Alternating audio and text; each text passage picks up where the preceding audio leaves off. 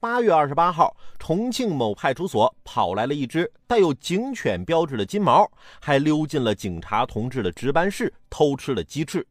民警就对这只金毛说：“呀，你冒充公务犬，涉嫌盗窃，因为是初犯，而且认罪态度诚恳，特从轻处罚，拘留一天。”我估计也就只能拘一天，这要拘个十天半个月的，这鸡翅也供不起啊。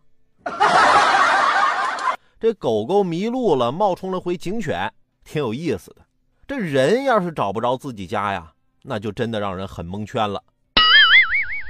我刚工作那会儿，租的房子，租了一年多，和房东啊一直处的也不错，房租呢我都按时打给他。房东啊事儿也少，基本租了之后啊再也没见过。后来啊我发现我租这房子漏水比较严重，我寻思就让房东来给修修。房东啊二话没说。说第二天我直接就带人来修，说中午十二点准时到，可这都快两点了，怎么还没到呢？我就打个电话问问，我说房东大哥呀，怎么了？我在电话那边听见房东大哥很崩溃的跟我说：“海鹏啊，咱家咋走来着？我怎么找不着了呢？”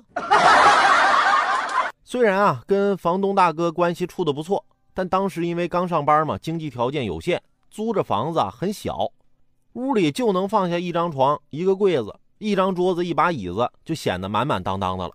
当时我就发誓，将来我一定要换一个宽敞明亮的大房子。